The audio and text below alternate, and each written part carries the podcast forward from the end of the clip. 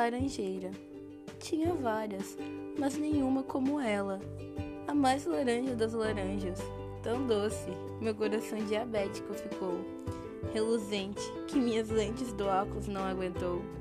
Dócil, era ela.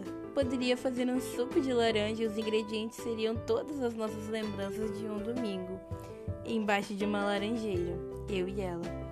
Dizem que devemos encontrar a outra metade da sua laranja. Eu digo que encontrei mais que uma metade, e assim nós duas fizemos tempestade.